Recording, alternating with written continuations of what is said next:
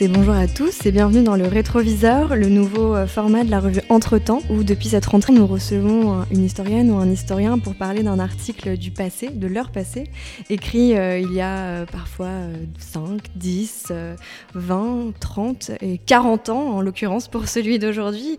Aujourd'hui on est en compagnie de Jean-Philippe Genet, bonjour. Bonjour. Jean-Philippe Genet, vous êtes historien, médiéviste, professeur émérite à, l'Université Paris 1 au sein du LAMOP, le laboratoire de médiévistique occidentale de Paris. Et nous vous recevons aujourd'hui pour discuter ensemble d'un article que vous avez écrit en 1977 à l'occasion du congrès de la Société des historiens médiévistes de l'enseignement supérieur public. Article intitulé droit et histoire en Angleterre, la préhistoire de la révolution historique, et qui a été publié aux Annales de Bretagne et des Pays de l'Ouest en 1980. C'est un article dans lequel, pour le dire très rapidement, et on reviendra évidemment euh, sur son contenu au cours de l'entretien, euh, vous interrogez la place et le rôle joué par la pratique du droit anglais dans le développement de l'histoire comme discipline à partir du XVIe siècle. Alors cet article, c'est vous qui nous l'avez proposé. Euh, vous aviez envie d'en discuter, donc 40 ans après. Et la première chose qu'on a envie de savoir, c'est comment est apparue cette, euh, cette, question des rapports entre histoire et droit dans, votre travail. À ce moment-là, en 77, c'était quelque chose de central dans, vos travaux, alors un peu périphérique? Oui, euh, c'est en effet tout à fait central. Et même si l'occasion de l'article, comme vous l'avez vu, c'est l'apparition du livre de Donald Kelly, qui était un livre euh, sur l'historiographie anglaise. Et donc j'ai voulu un peu euh, répondre à ce que disait Kelly. Mais c'est central dans ma démarche parce que mon problème, c'était dans le cas de ma thèse, hein, qui était intitulée euh, Histoire et politique dans les idées en Angleterre. Je ne me souviens même plus du, titre de ma thèse, c'est vous dire. mais les idées sociales et politiques en Angleterre du début du XIVe au milieu du XVIe siècle. ce qui m'a toujours frappé, c'est qu'il y a quelque chose qui ne marche pas quand on fait cette approche, quand on veut traiter ce thème, c'est la notion d'idée politique. Parce que les idées politiques, en fait, euh, elles sont pas, il euh, n'y a pas une lumière rouge dessus, idées politiques, euh, arrêtez-vous, lisez, etc. Non, les idées politiques sont partout. Tout témoigne des principes et des idées de gens qui ne s'expriment d'ailleurs pas forcément par des écrits, mais qui sont, ah, je vais employer un mot à dessein anachronique, mais qui sont des citoyens. Donc l'idée, c'est de tracer tout ce qui permet de saisir ces idées politiques dans la société anglaise à partir d'une multitude de sources. Et dans le travail que je menais, j'avais choisi de traiter tous les textes qui avaient une connotation ou politique ou historique, parce que c'était ceux qui euh, permettaient le mieux de saisir cela. Parmi tous ces textes, il y en a qui m'intéressaient particulièrement, c'était les statuts. Puisque les statuts anglais donc qui sont groupés en deux grandes collections, euh, les, les, statuts, euh, Statuta Vetera, qui est relativement hétérogène, qui commence par la Grande Charte, qui n'est pas un statut d'ailleurs, mais enfin qui est prise comme telle, et puis les Statuta Nova, qui sont euh, au contraire la législation des parlements, une fois que le Parlement s'est bien établi comme institution. Donc il y a deux blocs, et ces blocs sont ordonnés chronologiquement. Donc, ils permettent, dans la mesure où il y a dans ces textes beaucoup d'éléments historiques qui sont euh, présentés comme tels, hein, qui sont des fragments de ce qu'on pourrait appeler une histoire officielle. Ils présentent en fait une histoire de l'Angleterre. Or, cette histoire de l'Angleterre, je me suis aperçu très vite euh, qu'il il en existe un nombre de manuscrits euh, énorme. Là, j'ai traité uniquement euh, quatre ou cinq bibliothèques et j'arrive, je ne sais plus à combien, mais à près de, de 500 ou 600 manuscrits. Euh, j'en suis maintenant, j'ai tenu à jour hein, la, la, base de données, j'en suis à plus de 700 et je crois qu'on pourrait, en cherchant bien, en trouver 800 ou 850. Donc pour résumer, c'est une, sorte d'enquête sur la manière dont ces textes juridiques, purement juridiques, avec une finalité pratique immédiate, vont former les, les, ferments de ce qui donnera à terme la discipline historique. Alors vous, vous avez commencé à le dire, ça s'inscrit dans un débat. Il y a deux choses. Il y a, il y a à la fois euh, ce que ça représente pour la discipline historique, et il y a peut-être l'aspect quand même le plus important, qui est euh, la diffusion, tout simplement, de la connaissance de l'histoire de l'Angleterre dans ce que j'appelle la société politique. Euh, plus de 800 manuscrits de textes qui présentent un continu de l'histoire de l'Angleterre euh, depuis 1215 jusqu'à des époques. À chaque fois, il y a des mises à jour, hein, mais euh, ces textes sont restés vivants, je dirais, jusqu'à l'imprimerie, jusqu'au XVIe siècle. Ils ont été imprimés relativement tard parce que l'imprimerie était gênée par le problème de la mise à jour. Si vous avez un manuscrit, vous pouvez toujours copier ou faire copier un, cahier qui contient la législation du nouveau Parlement. Si vous avez un imprimé, vous ne pouvez pas. Il faut l'acheter, ça fait un livre à part, un petit cahier qui va se perdre. Bon, donc il y a cet aspect de diffusion. Donc la manière dont les, Anglais, ou en tout cas les élites anglaises, ont appris, ont eu conscience de leur histoire par ces textes juridiques qui étaient répandus. Si la, comparaison avec la France est très éclairante aussi. Euh, la chronique la plus répandue en France, tout le monde le sait, les travaux de Bernard Guenet en particulier, les grandes chroniques de France. On arrive peut-être, euh, en cherchant bien, à 100, 150 manuscrits, dont une grande partie appartiennent à des, élites. Alors là, des vraies élites, hein, la, noblesse ou des officiers royaux. Euh, là, on a euh, près de 800 manuscrits en tout. Euh, donc c'est une diffusion massive. Et c'est une diffusion qui touche vraiment des couches très larges de la société. Il y a un manuscrit, là, dans la série que j'ai vue, qui appartenait à un boulanger au XVIe siècle. Hein, vous voyez Donc cette série de manuscrits est un très bel outil pour comprendre la culture historique de la société politique anglaise dans son ensemble, mais plus particulièrement des juristes. Et là, ça amène au deuxième problème, celui que vous évoquiez tout à l'heure, c'est-à-dire euh, la part des juristes dans euh, la fabrication de l'histoire euh, en Angleterre. Oui, parce qu'il y a un mot qui est très important dans tout ce que vous venez de dire, c'est qui est très central dans votre article, c'est la question de la diffusion. Euh, la diffusion finalement de cette culture historique, qui est mhm. vraiment euh, l'apport majeur de, votre article. Ce que vous expliquez, c'est que dans les travaux historiographiques récents sur euh, la fabrication de la discipline historique, ça faisait pas partie de la question. L'ouvrage de Donald Kelly que vous, dont vous parliez mhm. au début de cet entretien, qui parle justement de la construction de la discipline historique, ne donne pas du tout une place à cette question de la diffusion. Vous, vous apportez, vous apportez finalement cette pierre-là à l'édifice de l'histoire des sciences et de l'histoire de la circulation de la discipline historique à ce moment-là? Oui, c'est-à-dire que tout ça vient du travail que j'ai fait à cette époque. J'ai eu la chance de pouvoir passer euh, beaucoup de temps à la British Library. Enfin, j'avais déjà passé deux ans à Oxford, donc je connaissais assez bien la Bodleian. Bon, la Bodleian, c'est paradisiaque euh, pour l'endroit. Hein. Franchement, euh, là, euh, rien de tel euh, n'existe nulle part. Mais par contre, la British Library, pour l'efficacité, c'est merveilleux. On vous amène autant de manuscrits que vous voulez. À l'époque, euh, évidemment, on vous donnait les manuscrits, on pouvait regarder, les démonter, enfin regarder tout, ce qu'on voulait. On pouvait regarder assez facilement les reliures, des choses comme ça. Aujourd'hui, si vous faites ça, tout de suite, si, tant est qu'on vous ait donné un manuscrit, mais si vous commencez à le tripoter un peu, tout de suite, on fonce sur vous.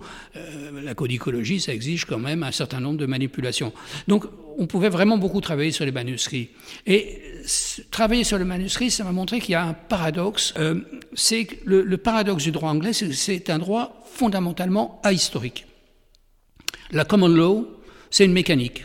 C'est une mécanique qui a été montée euh, par euh, les conseillers d'Henri II pour offrir un système qui permettait à tous les propriétaires terriens, parce que c'était ça qui était derrière la common law, de mettre en branle les tribunaux royaux en court-circuitant donc euh, les tribunaux seigneuriaux, épiscopaux, enfin tout ce que vous voulez.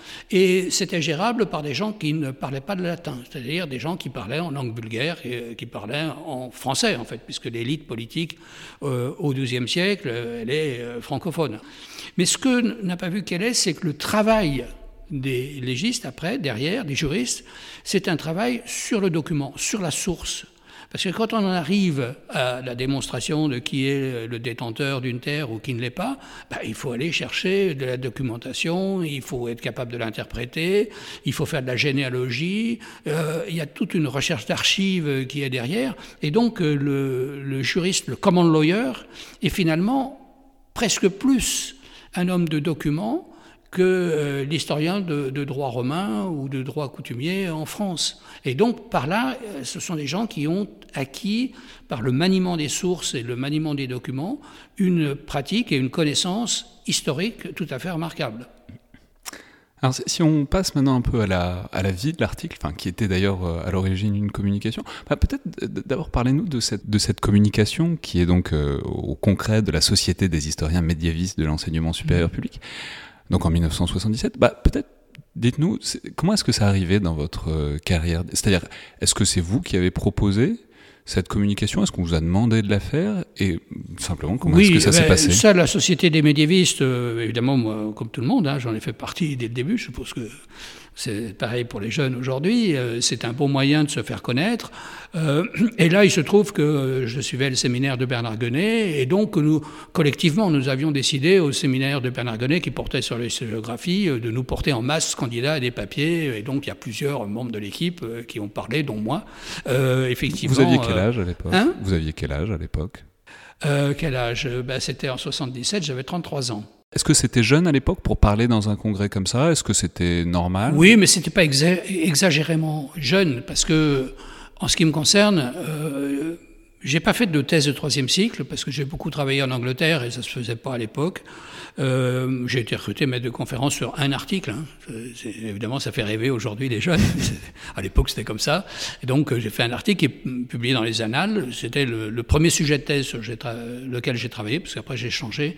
C'était un sujet euh, d'histoire rurale. Euh, sur l'histoire manoriale.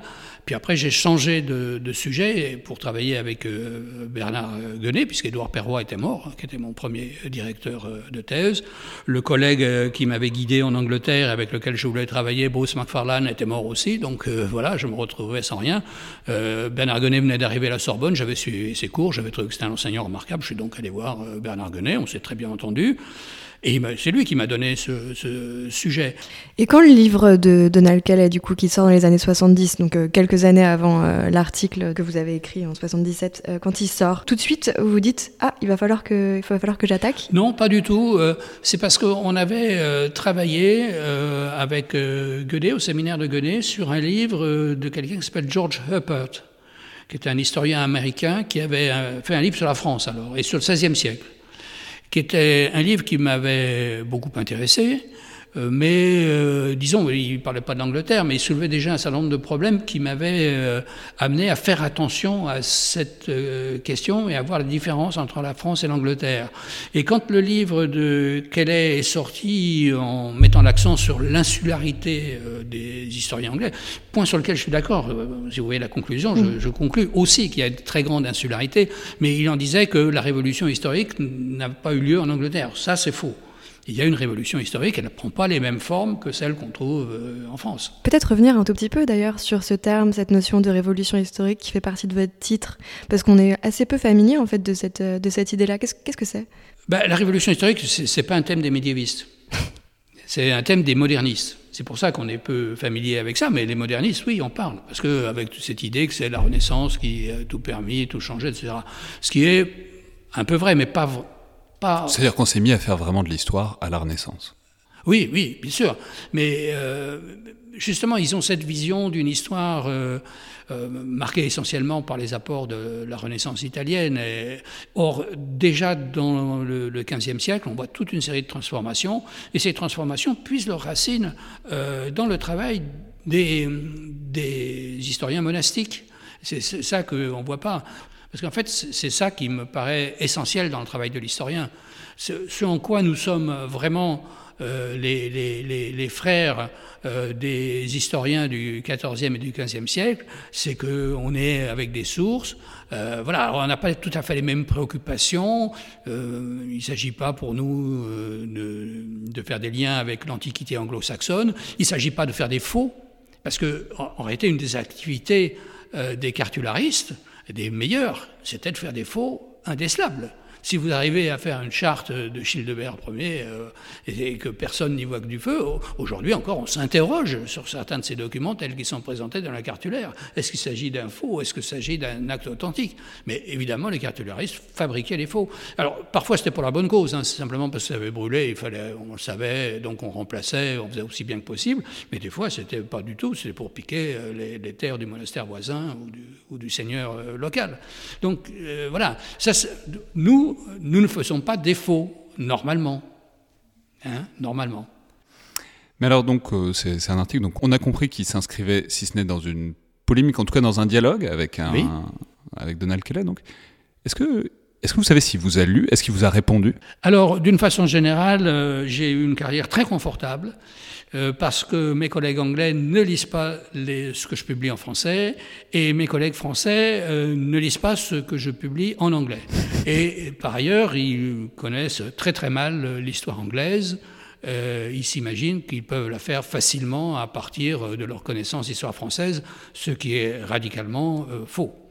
Euh, tous les collègues, les vrais spécialistes de l'histoire anglaise, savent à quel point euh, l'histoire anglaise est difficile et difficile à approcher du point de vue français, ne serait-ce que parce que euh, il y a une énorme bibliographie anglaise. Donc il y a des spécificités considérables de vocabulaire. D'ailleurs, je l'ai raconté ailleurs, mais à mon jury de thèse, il y avait Pierre Bourdieu. Et le seul vrai commentaire qu'a fait Pierre Bourdieu, c'est comme c'est compliqué l'histoire anglaise. Voilà, c'est tout ce qu'il m'a dit, de, que j'ai retenu en tout cas de son intervention. il a dit d'autres choses, évidemment. Mais enfin, c'était vraiment ça son, euh, ce qu'il sentait au fond du cœur. C'est une histoire qui est très compliquée, qui a des, strates historiographiques qu'il faut absolument connaître et par lesquelles il faut passer. Euh, voilà. Donc. Et donc la, la, disons, la clôture entre l'historiographie euh, française et l'historiographie anglo-saxonne fait que cet article publié en français n'a pas, euh, disons, enclenché une sorte de ping-pong entre vous et Donald Kelly. Oui, il m'a écrit. une lettre très gentille. Je lui ai répondu par une lettre très gentille, mais c'était arrêté là, parce qu'en en fait, je ne l'attaquais pas euh, frontalement sur, sur un point. Euh, je, je, faisais valoir que, que sa notion d'insularité, enfin, c'était un peu artificiel. Il a bien voulu. Euh, il, a, il, a, écrit d'ailleurs un article dans Past and Present qui est, qui est très bien, dans lequel il revient là-dessus, parce que si avec moi ça n'a pas fait de polémique, mais en Angleterre, je peux vous assurer qu'il y a eu une polémique, hein, et donc il y a eu des commentaires au vitriol, au vitriol de, de, de son livre, qui étaient exagérés d'ailleurs, parce que pour l'insularité, il faut les Anglais s'y connaissent, ils y sont toujours, ils y sont de plus en plus, et les malheureux, ils vont même y revenir euh, probablement profondément. Mais bah, voilà, donc euh, euh a fait un article dans Pass and Present dans lequel il, reprend toute la discussion là-dessus avec euh, beaucoup d'humour. C'est quoi l'enjeu en fait autour de cette question de l'insularité à ce moment-là? Est-ce qu'il y a quelque chose qui dépasse euh, la parution contextuelle de, ah bah, du bouquin de Kelly ou il y a vraiment un enjeu historiographique autour de cette opposition entre... Oui, bien sûr, il y a un enjeu pour la compréhension de l'histoire européenne. Ça a été euh, d'ailleurs une des raisons euh, pour lesquelles j'ai eu du mal à lancer l'opération sur la genèse de l'État moderne. Parce que le modèle qui m'a inspiré, évidemment, c'est le modèle anglais. À mes yeux, c'est clair, c'est le premier État moderne européen.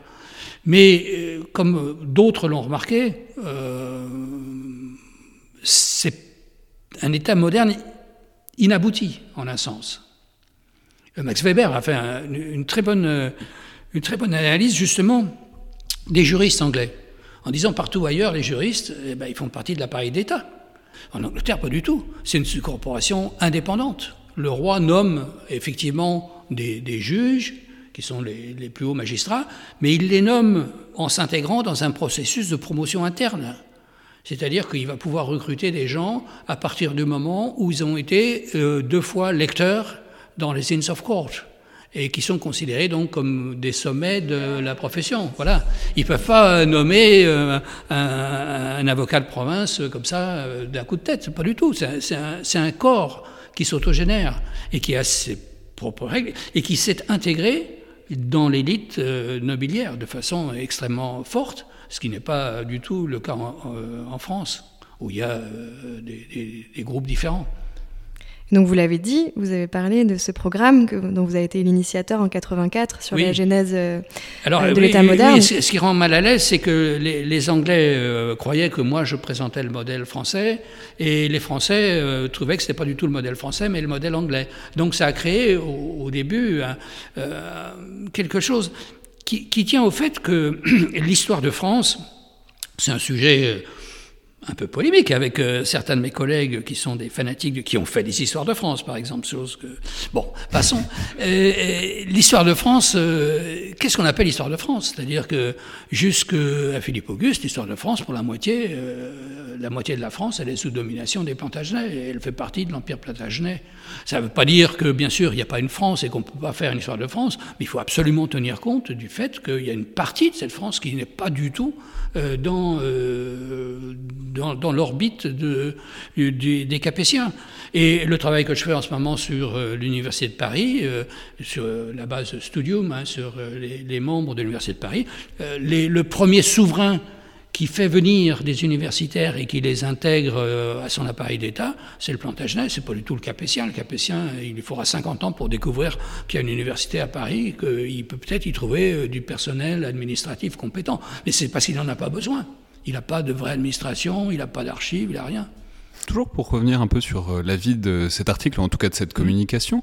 Donc c'est une communication, vous l'avez prononcée. Oui, J'imagine que vous avez eu des retours. Euh, oui, la, discussion était très, très, très intéressante, mais je m'en souviens pas euh, précisément. Non, mais du coup, moi, ma question, elle porte sur le passage à l'écrit, puisque ça a mis 4 ans, je crois, pour être publié dans les annales de, de, de l'Ouest. En fait, comment parce que c'est un article qui est très très complet et très long aussi. J'imagine pas que vous avez pu prononcer tout ça non, bien sûr. à la communication. Donc comment est-ce que vous avez pensé l'augmentation en quelque sorte de ce contenu, de cette communication, pour en faire un ah bah, écrit Déjà, il y, a toute la partie annexe que j'avais fait des, graphiques, j'avais fait des tableaux, mais qui est, importante. Hein. elle tient près de la moitié de l'article, je ne sais pas. Hein, donc euh, la liste des manuscrits avec la description, et c'est des manuscrits, je les ai tous vus. Donc effectivement, la partie, je dirais, érudite de l'article, c'est euh, les annotations que j'ai relevées sur les manuscrits. Euh, c'est ce que j'avais fait sur les cartulaires aussi. C'était une période où je pouvais aller. C'est aussi une des raisons pour lesquelles j'ai pris beaucoup de temps pour faire ma thèse, parce que toutes ces, données-là, euh, j'ai vu tous les manuscrits. Et malheureusement, toute cette information est passée dans la base de données qui est plus ou moins accessible sur Internet, dans une version qui a été faite euh, par François-Xavier Blary, qui, est bien, mais qui aurait besoin d'être remise à jour. Et c'est pratiquement pas passé euh, dans, le texte imprimé, parce que ça aurait été trop long, tout simplement. En, fait, à l'époque, j'écrivais toujours mes, articles d'une seule traite au crayon, puis après je les reprenais, et puis après seulement je les tapais. D'ailleurs, euh, j'ai pas gardé le... Le brouillon? Ben non, euh, parce que c'était sur des disquettes. Euh, j'avais un Apple euh, K48, j'avais 48 cas de mémoire. Hein. donc chaque article faisait une disquette, et donc ces disquettes elles sont devenues illisibles. Et donc voilà, il faudrait que. J'étais très content que vous m'envoyiez la.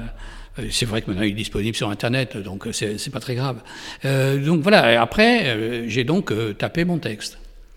J'ai toujours tapé mes textes. Hein. Je ne fais pas partie de ces historiens qui les font taper par leur épouse. Est-ce que vous vous souvenez de ce que vous avez rajouté, euh, si ce n'est à part l'appareil euh, opératoire, disons l'index, la, liste des sources Est-ce que vous vous souvenez si vous avez, disons, étendu votre, euh, votre idée de ce que c'est Non, je n'ai pas étendu, mais j'ai, par exemple, j'ai lu des choses que j'avais lues un peu cursivement, ou j'avais noté, etc. C'est ce qu'on fait quand on, quand on nettoie un article à partir du texte qu'on qu'on a prononcé. Euh, là, en ce moment, euh, j'en ai trois euh, qui sont à partir de textes que j'ai prononcés, et, ça, ça, prend beaucoup de travail parce qu'on relit quand même, on fait attention à ce qu'on dit. quand on parle. Vous faites attention à ce que vous écrivez oui, ben, quand on parle, euh, on est prêt à engager la discussion avec des gens. Tandis que quand euh, on écrit, il faut en quelque sorte la discussion soit, soit prémâchée. C'est-à-dire que vous dites, euh, tiens, ils vont se poser cette question-là, et donc il faut que j'apporte une réponse. Quand vous parlez, vous ne prenez pas ces précautions. S'il y a un type qui n'est pas content devant, ben, vous, après, vous, discutez avec lui, et puis voilà, ça, ça, ça avance. C'est très bien. Souvent, ça vous donne des idées, parce que les gens ont des, des suggestions à, à, faire. Donc la discussion, à mon avis, elle, est remplaçable. Hein. De ce point de vue-là, euh, les colloques, euh, me semble-t-il, sont très utiles. Et alors, une dernière question. Oui. Pourquoi vous aviez envie de parler de cet article-là? Alors, euh, parce que justement, il me paraît présenter à la fois un équilibre entre une problématique générale, un travail de base de données, on n'en a pas beaucoup parlé, mais qui est derrière le tableau de chiffres, hein, parce qu'il y a un tableau de chiffres dedans qui permet de voir à peu près la part, euh, ce que, sont les, lawyers dans ma population d'auteurs historiques et politiques. Et le gros du travail, il est là, parce que c'est faire une telle base de données, c'est énorme. Hein. La définition, c'est qu'est-ce que c'est qu'un écrit historique, qu'est-ce que c'est qu'un écrit politique? Il y a des choses que vous n'avez pas l'intention, à première vue, de prendre ça comme écrit historique. Une des découvertes que j'ai faites, c'est le travail des héros d'armes et des généalogistes, très très important dans l'Angleterre, parce que précisément, il n'y a pas de noblesse. Donc, pour être membre de la gentry, il faut montrer que vous vivez euh, comme un membre de la gentry. C'est la seule définition. Donc pour ça, il faut euh, faire des généalogies, etc. Et donc voilà toute une catégorie de gens qu'on commence à considérer euh, comme des historiens en France qu'au XVIIe siècle pratiquement. Or, ils sont fondamentaux dans la pratique historique, comme celle des juristes d'ailleurs en Angleterre dans le XVe siècle. C'est pour ça que c'est très long de faire une base de données de ce type. Donc il y a, y a ça, la base de données. Et puis, il y a la base érudite qui est l'inventaire des manuscrits qui permet euh, d'analyser les phénomènes de diffusion. Et ça, j'ai toujours été euh, fasciné par ces textes. En ce moment, je travaille beaucoup sur Gilles de Rome. Euh, pourquoi? Parce que le, le De Principum, c'est plus de, de 300 manuscrits on vous rebat les oreilles avec d'autres textes politiques du Moyen Âge, qui euh, parfois donc deux, trois manuscrits. Un texte qui a plus de 300 manuscrits, euh, il, y a, des textes en 11 langues, ça a été traduit en 11 langues, et ça existe en une vingtaine de versions différentes. C'est des textes qui, qui sont absolument tentaculaires, qui sont partout. Une des thèses que j'ai dirigées, euh, qui m'a le plus impressionné, je l'ai dirigée avec Ezio Ornato, c'est la thèse de Chiara Rusier, qui a fait sa thèse sur les Bibles parisiennes, ce qu'on appelle les Bibles parisiennes euh, du XIIIe et du début du XIVe siècle, dont elle a pu établir avec euh, une probabilité statistique forte qu'il y en a eu plus de 80 000 exemplaires de fait. Bien sûr, l'imprimerie, c'est plus, mais enfin, le manuscrit, déjà, c'est beaucoup, sans compter que le manuscrit, c'est du stock. L'imprimé, c'est pas du stock, c'est des choses qui évoluent, qui changent. Le, manuscrit, c'est du stock. Très bien. Merci beaucoup, Jean-Philippe Genet. Je rappelle donc cette communication qui est devenue un article, donc Droit et histoire en Angleterre, la préhistoire de la révolution historique. Merci beaucoup.